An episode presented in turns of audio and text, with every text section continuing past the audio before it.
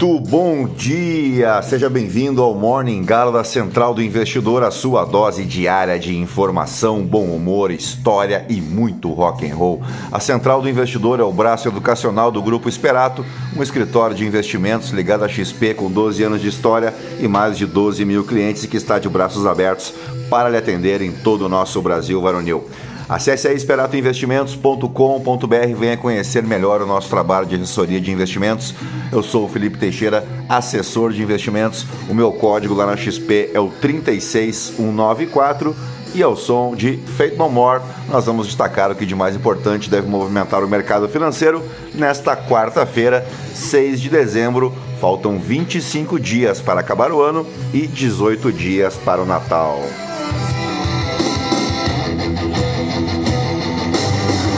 Muito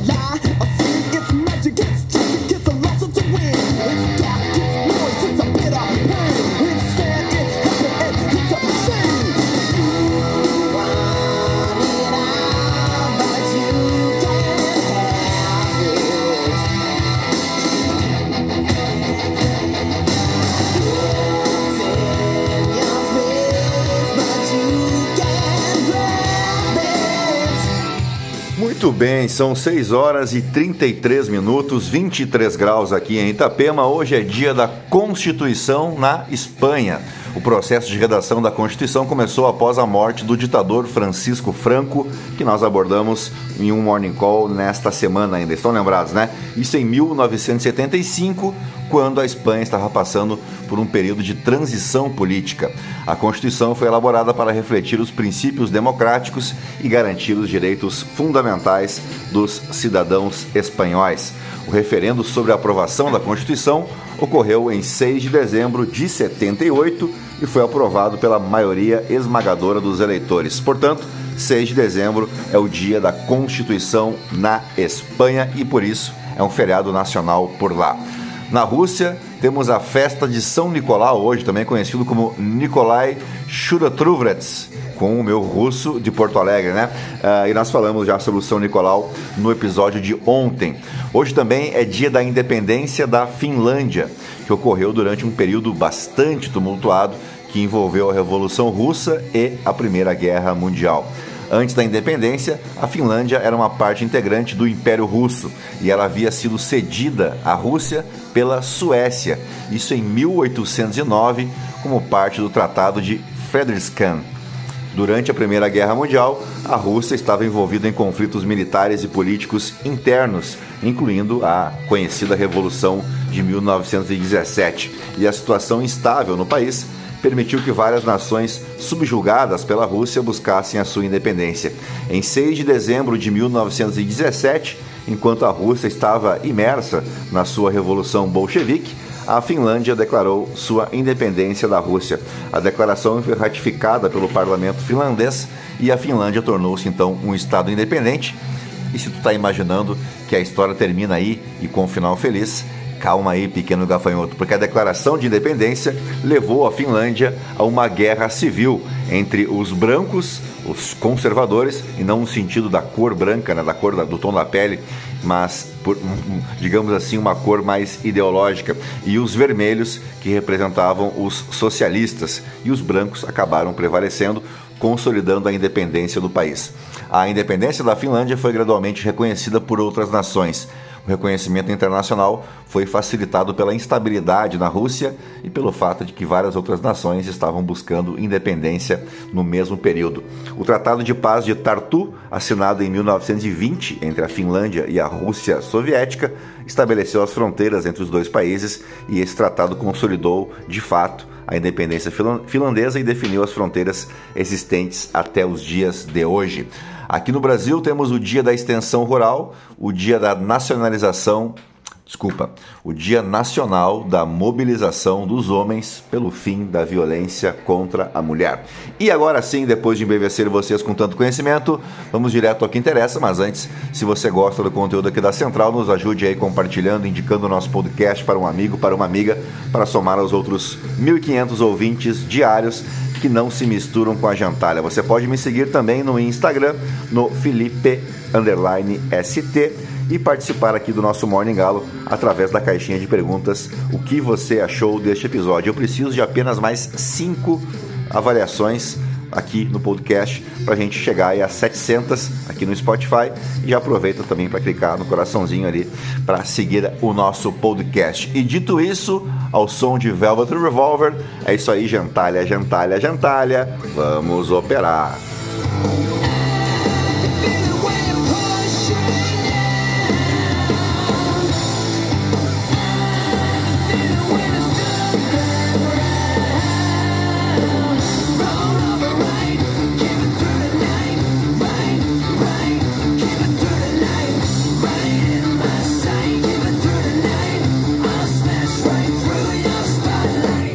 Muito bem, as principais bolsas asiáticas tiveram uma quarta-feira de recuperação, exceção ao índice Xangai lá na China e a mesma direção temos aí apontada pelos futuros em Nova York, depois dos últimos dados dos Estados Unidos terem reforçado o otimismo numa mudança global rumo à flexibilização do Banco Central no próximo ano. O índice Stocks Europe 600 avança 0,2%, subindo aí pelo segundo dia e o índice Ásia-Pacífico da MSCI obteve o maior ganho em três semanas. Os títulos do Tesouro dos Estados Unidos uh, de 10 anos permaneceram estáveis durante, aliás, depois de uma recuperação na sessão anterior, ter levado o rendimento abaixo de 4,2%. Os dados do mercado de trabalho americano, mais fracos do que o previsto, divulgados nesta terça-feira, reforçaram as especulações de que o Federal Reserve reduzirá as taxas de juro no próximo ano para evitar uma recessão econômica. As movimentações nos títulos do Tesouro dos Estados Unidos ocorreram depois de um dos responsáveis mais agressivos do Banco Central Europeu ter afirmado que a inflação está a mostrar um abrandamento notável, levando os investidores a apostar que a Europa liderará os maiores bancos centrais do mundo nas reduções das taxas de juro. O vice-presidente do Banco Central do Japão, o Ryozo Himino, sinalizou que o Banco Central japonês está cada vez mais perto de pôr fim ao último regime de taxas de juro negativas no mundo.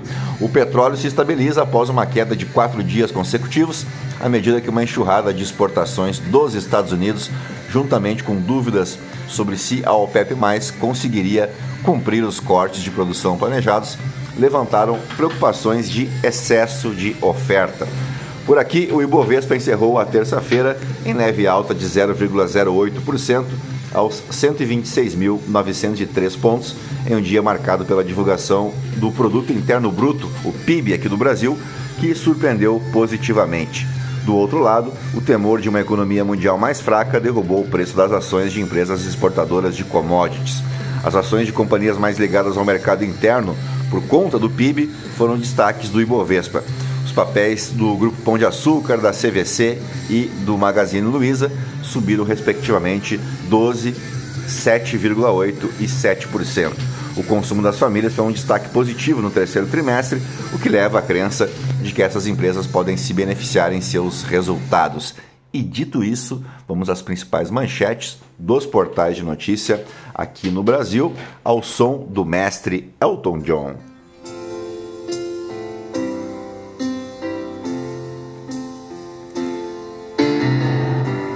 I can't lie. No more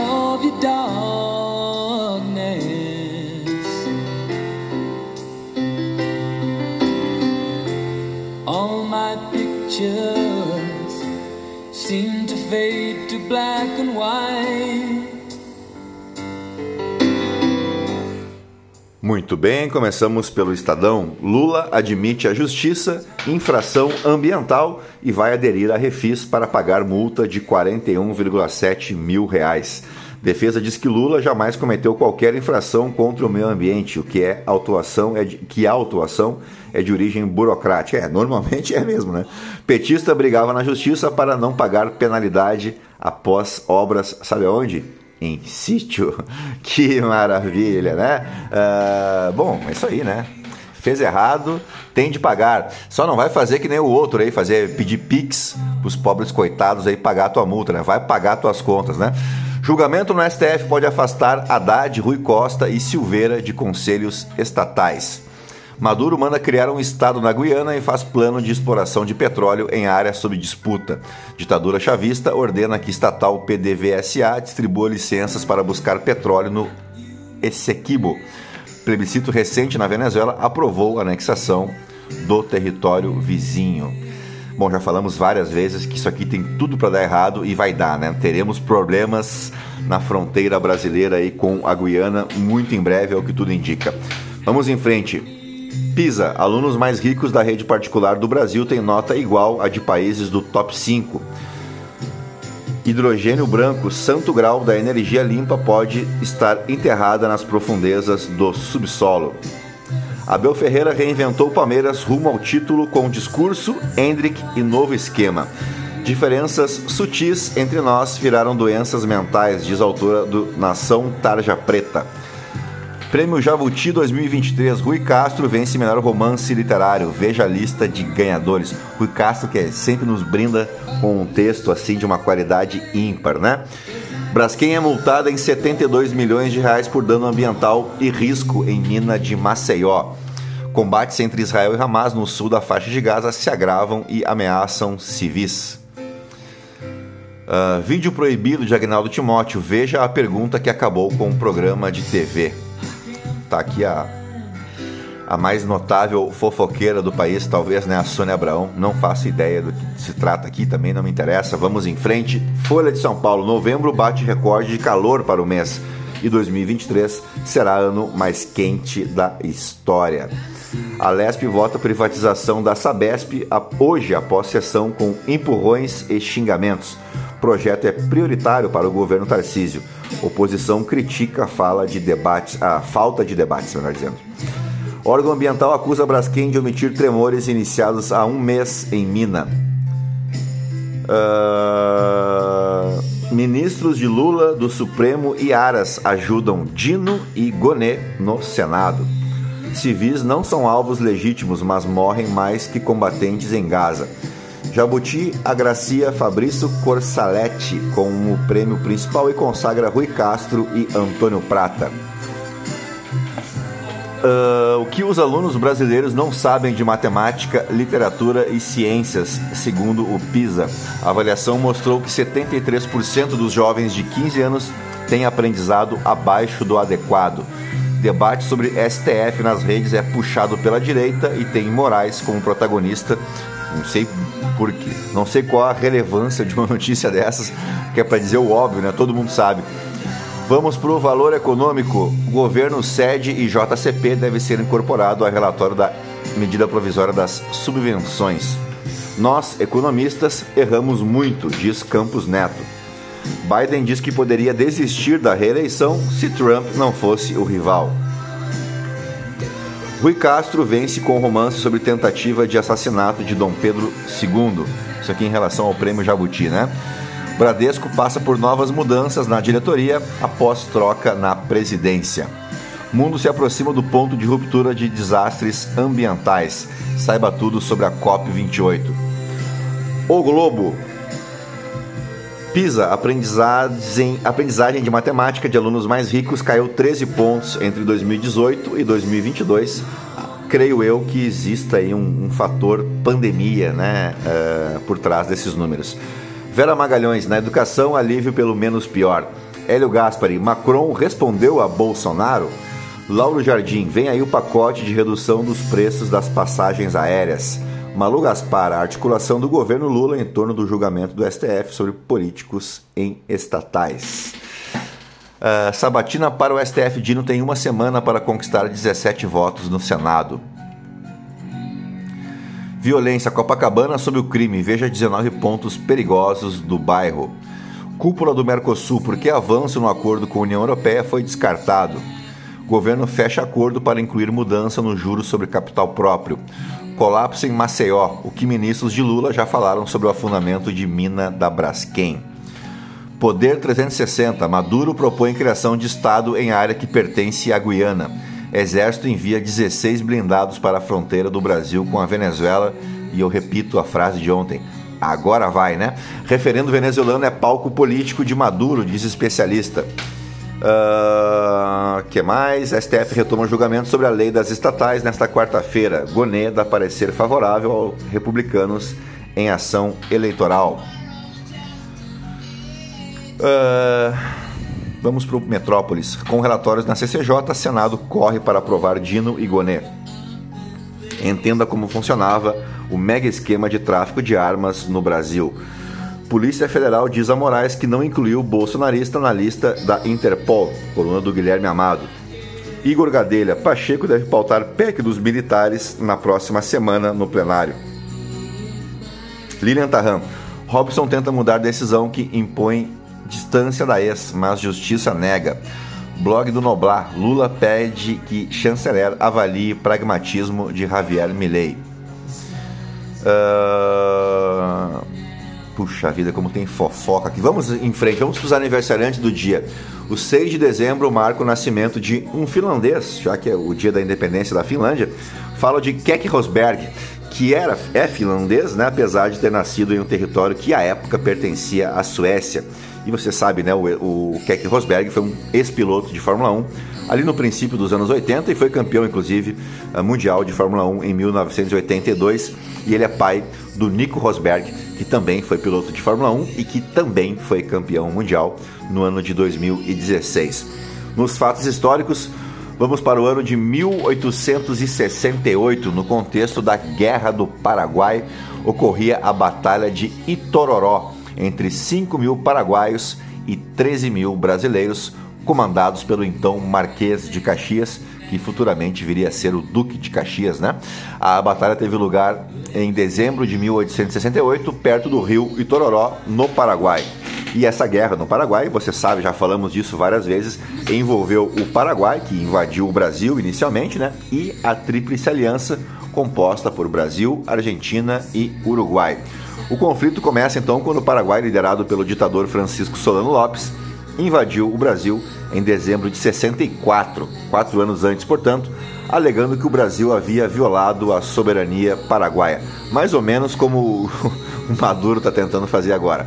A guerra subsequente se expandiu para incluir a Argentina e o Uruguai, que se uniram ao Brasil contra o Paraguai. Em dezembro de 68, as forças da Tríplice Aliança avançavam pela região do Rio Paraguai, buscando enfraquecer as defesas paraguaias.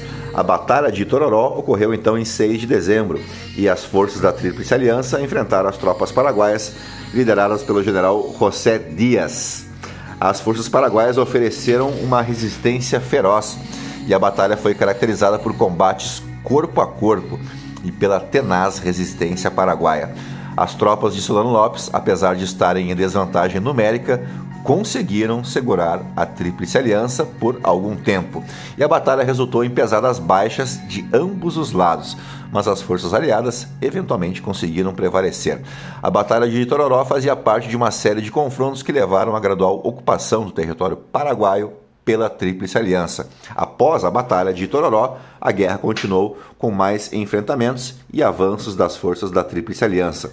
Solano Lopes e suas tropas se retiraram cada vez mais para o interior do Paraguai, mas isso é uma outra história.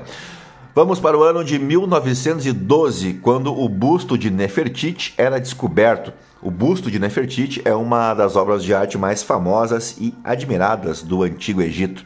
Essa cultura retrata a rainha Nefertiti, que foi a grande esposa real do faraó, o glorioso Akhenaton, e durante a 19 dinastia egípcia. A peça é notável pela sua beleza e expressão e é considerada uma das obras-primas da escultura do Antigo Egito. O busto foi descoberto em 1912 pelo arqueólogo alemão Ludwig Borchardt, na cidade de Amarna, no Egito. Amarna foi capital fundada por Akhenaton durante o período de seu reinado entre 1353 e 1366. Uh, a, a, escultura da Nefertiti é representativa do estilo artístico da época de Amarna, caracterizado por uma abordagem mais naturalista e menos convencional em comparação com as tradições artísticas anteriores do Egito Antigo e o busto é esculpido em calcário e possui uma camada fina de gesso e estuque. Os olhos são incrustados com pedras preciosas, quartzo e, uh, e inserções de vidro também. E a escultura mostra a rainha com um colarinho azul e uma coroa real, símbolos de sua posição como rainha. A expressão dela é notável pela sua serenidade e beleza, e o busto captura a delicadeza dos traços faciais da rainha, incluindo seu pescoço esguio e a curva elegante dos ombros. O busto de Nefertiti é interpretado como uma representação idealizada da beleza e da majestade da rainha. A sua descoberta despertou grande interesse e admiração, contribuindo para uma maior compreensão da arte e da cultura do Egito Antigo. E dito isso, fechamos o nosso Morning Galo desta quarta-feira, agradecendo a tua audiência, a tua paciência e pedindo mais uma vez, se você puder avaliar o nosso podcast com as cinco estrelas aí e nos ajudar a chegar a 700 avaliações, eu vou ficar muito agradecido, tá bom? Fiquem aí com o Dire Straits e eu volto amanhã. Tchau, fui!